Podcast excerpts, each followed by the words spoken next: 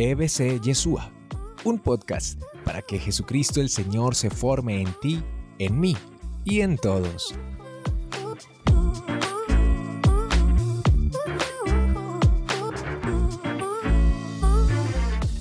Cuando nos acercamos al mundo maravilloso de la palabra de Dios, las sagradas escrituras, van comenzando a surgir una serie de preguntas que para eso estamos precisamente en la escuela bíblica, para iluminar esas situaciones, esos cuestionamientos, esas inquietudes que usted tiene.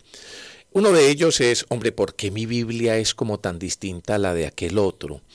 Eh, cuando se está leyendo inclusive en algún grupo o en la liturgia, puede ser que usted tenga la Sagrada Escritura en su mano y encuentra que la una habla de una manera, la otra utiliza otras expresiones. ¿Por qué? Ah, pues empecemos. En realidad lo que nosotros tenemos en nuestras manos son traducciones, traducciones de la Sagrada Escritura. Si usted está leyendo en español, en inglés o en alguna otra lengua, en realidad lo que tiene son traducciones de las Sagradas Escrituras. Los textos originales fueron escritos en lenguas diferentes a la nuestra, el hebreo, el arameo y el griego. Esas son las tres lenguas bíblicas, fundamentalmente el hebreo y el griego uno casi que puede decir que prácticamente casi todo el Antiguo Testamento fue escrito en hebreo y todo el Nuevo Testamento fue escrito en griego. Pero hay unas pequeñas partes, unos pequeños trozos que fueron escritos en arameo. A ver, digamos unas cositas sobre esas lenguas. El hebreo es una lengua semita de la zona fenicio-cananea. Es la lengua de los israelitas cuando ocuparon Canaá. Eh, en realidad es el resultado de la mezcla de una serie de lenguas, la del país y la de los arameos que ellos aportaron. Después de la cautividad de Babilonia, usted se acuerda que en la historia de Israel hubo el momento de la cautividad allá en Babilonia, entonces el hebreo dejó de ser la lengua habitual, la lengua hablada, esa lengua viva al interior de ese pueblo y comenzó a ser simplemente una lengua escrita utilizada solamente para lo cultural y para la literatura. Pasó entonces a asumirse la lengua aramea. A ver, para que me entienda un poco más, ¿usted se acuerda del latín? Claro, algunos que son un poquito cargaditos en años, hasta nos tocó la misa en latín. Sí nos tocó la misa en latín.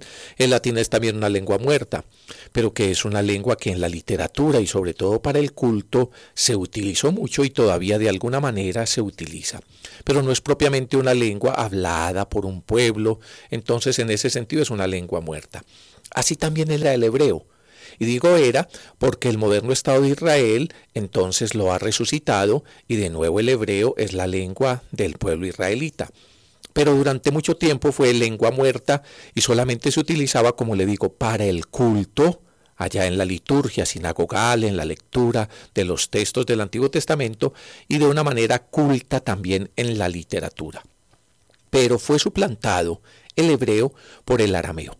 El arameo es también una lengua semita, muy cercana al hebreo se hablaba sobre todo en el área de Mesopotamia.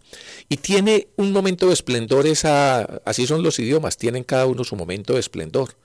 De alguna manera hoy el inglés tiene una gran presencia en el mundo, pero hubo otro momento en que el latín estaba extendido por gran parte del mundo conocido, antes el griego, y entonces le decía que el arameo sobre todo tuvo su época con el dominio perso, persa, perdón.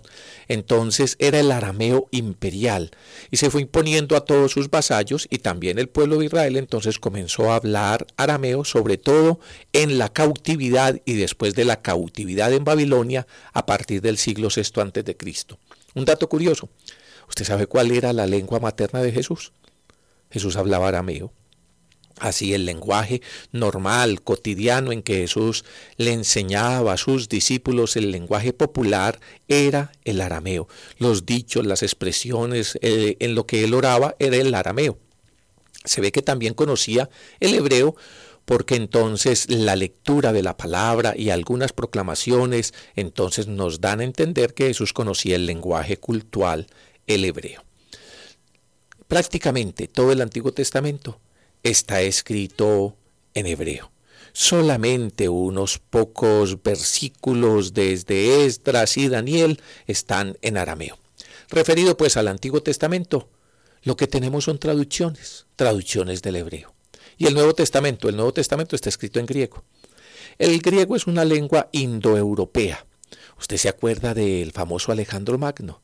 Ah, cuando fue haciendo sus grandes conquistas, poco a poco fue extendiendo es el lenguaje griego de los conquistadores y es así como mm, prácticamente eh, a finales del siglo I antes de Cristo y todo el siglo I y posterior estuvo dominado por el griego. El griego que se hablaba es lo que se llama el griego koiné, que es, que es un estilo de resultado de mezcla de diversos dialectos del griego clásico, que se fue extendiendo y es el lenguaje de todo el Nuevo Testamento. Todo el Nuevo Testamento fue escrito en ese griego.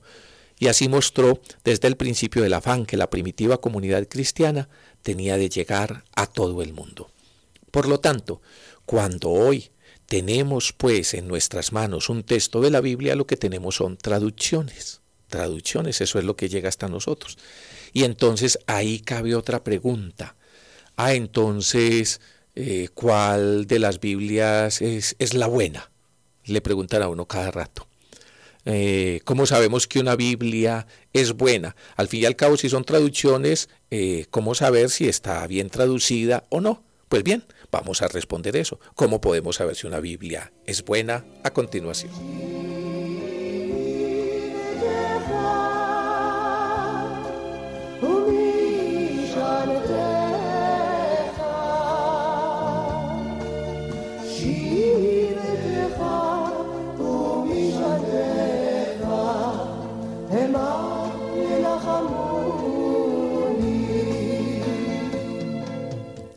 Doña Josefina vino feliz y me decía, ya conseguí una buena Biblia. Sí, ¿verdad? Muéstremela. Claro, mire, esta sí tiene la letra grande. Me dijo, es que las otras no las podía ver. Ah, bueno.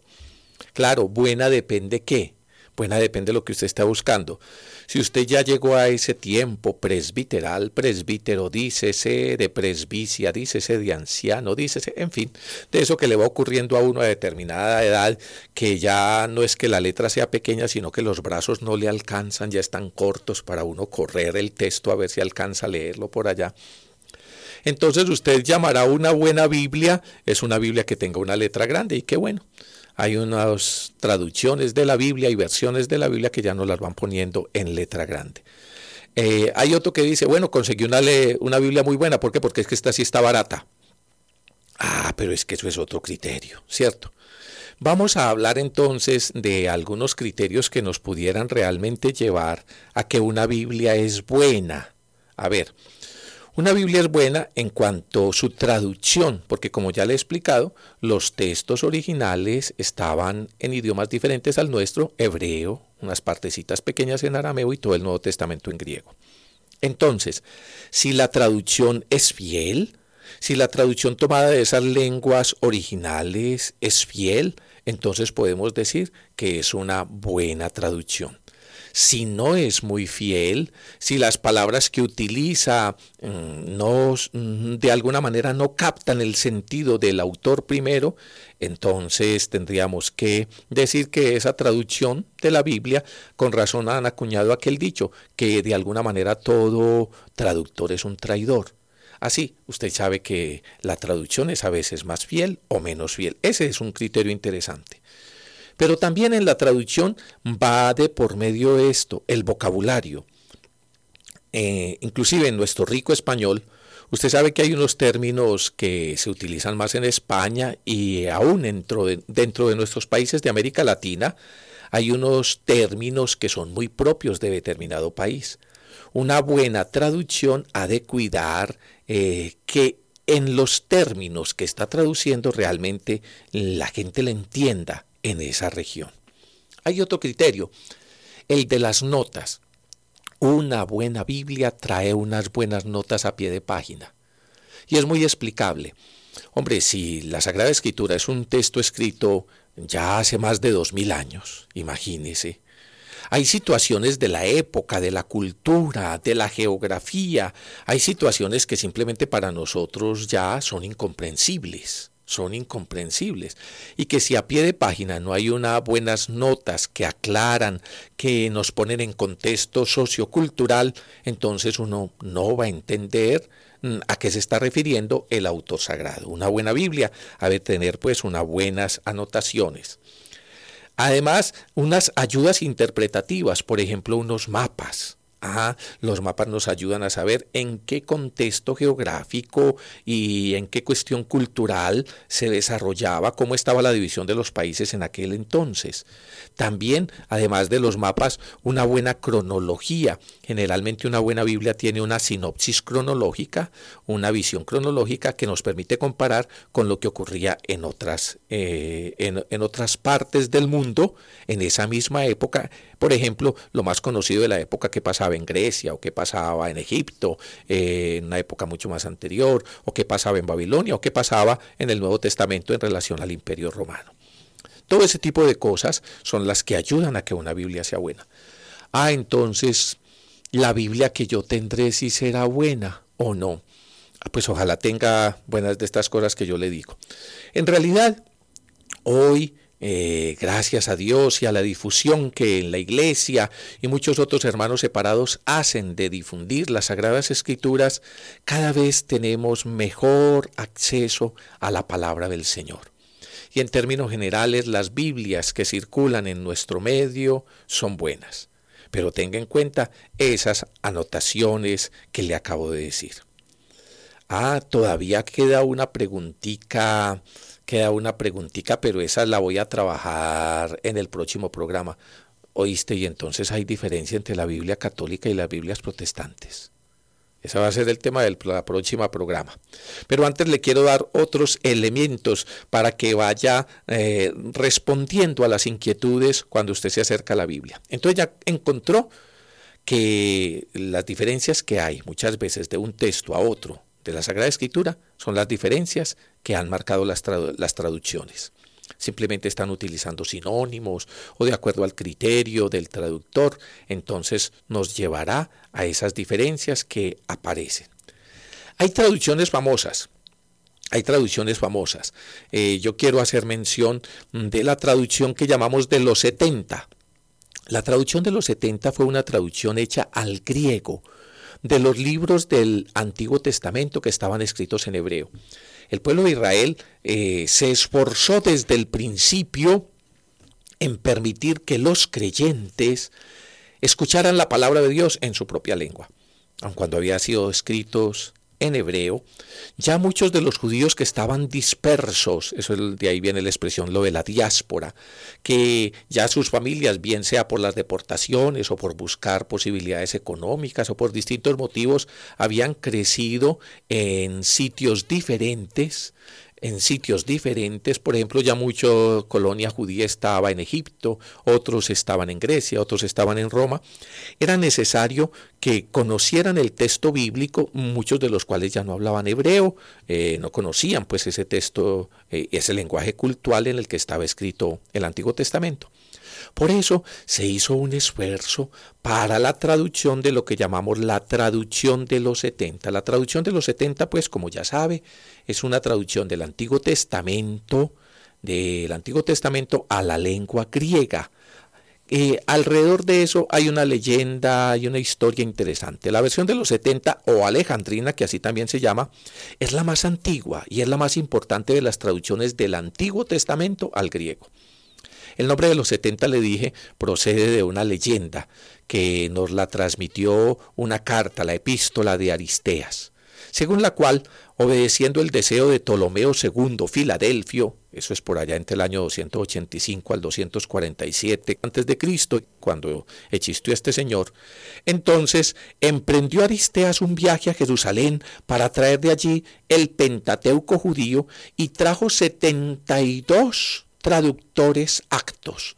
Entonces 72 ancianos que los reunió durante 72 días y después cuando los 72 salieron de su encierro resulta que la habían traducido en una forma única, guiada por el Espíritu Santo y entonces de allí surgió esa famosa traducción de los 70 que Ptolomeo II Filadelfio quiso tener de en su biblioteca famosa allá en Alejandría. De allí surge pues la leyenda, que en realidad lo que nos está diciendo es el esfuerzo de los sabios judíos para que la palabra de Dios desde el Antiguo Testamento fuera traducida al lenguaje común en aquella época, que era el griego. También después se dan otra serie de traducciones muy especiales y muy conocidas. De una manera, mm, de una manera especial la que llamamos la Vulgata. Ah, claro, la Vulgata, la traducción de San Jerónimo. La traducción de San Jerónimo, la traducción a la Vulgata.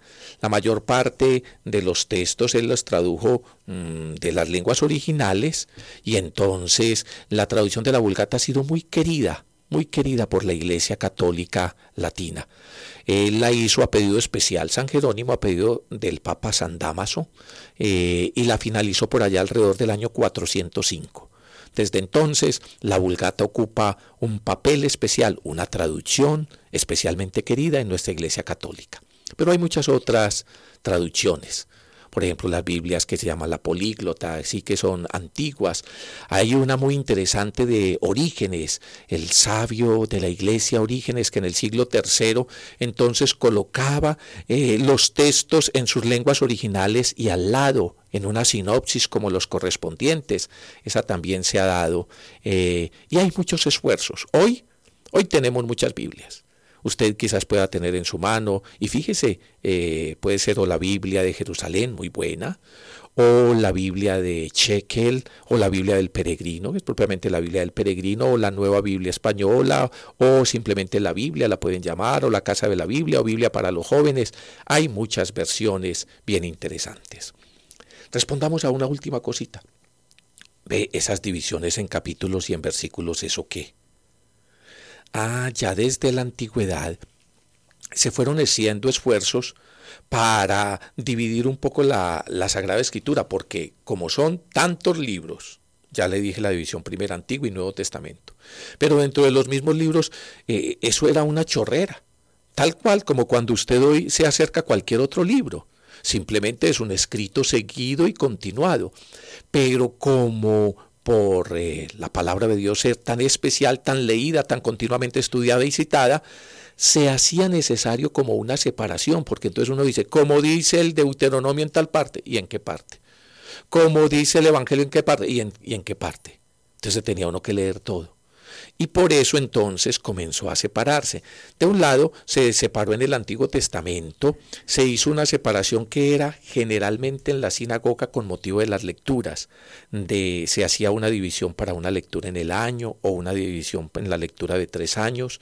Y esa división, por cierto, fue como precursora de nuestras lecturas, de nuestro calendario litúrgico en la iglesia.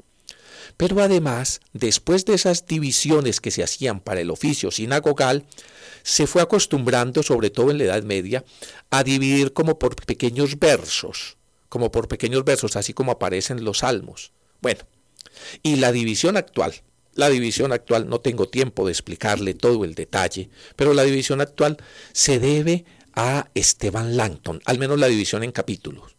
Este fue profesor en la Universidad de París y posteriormente arzobispo de Canterbury. Murió alrededor de 1228, o sea, siglo XIII, y entonces él hizo la división en mm, capítulos y luego se hizo la división en versículos. Santos Panino, ah, un converso judío que se hizo posteriormente dominico, publicó en 1528 la Biblia entera, dividida tanto en capítulos, que ya lo traía desde Esteban Lanton, le dije, como en la división en versículos. Y posteriormente eso fue afinado un poco más por Roberto Stien, Estefanus, que llaman en 1555. Lo cierto, lo que le quiero hacer caer en cuenta, es que la división en capítulos y en versículos es una división posterior, no es una división del propio autor que simplemente nos sirve de manera práctica para que ubiquemos un texto al interior de las Sagradas Escrituras y, y como que no nos perdamos en todos esos textos tan largos.